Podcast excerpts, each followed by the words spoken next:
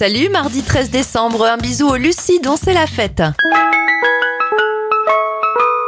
Les événements en 1903, le New-Yorkais d'origine italienne Italo Marchioni obtient un brevet pour le cornet de glace. Haribo voit le jour en 1920. En 1987, c'est la première à la télévision du juste prix.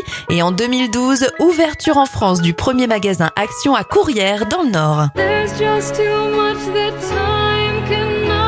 Bon anniversaire à Emily, la chanteuse d'Evanescence à la 41 ans. Jamie Foxx a 55 ans et Taylor Swift souffle ses 33 bougies.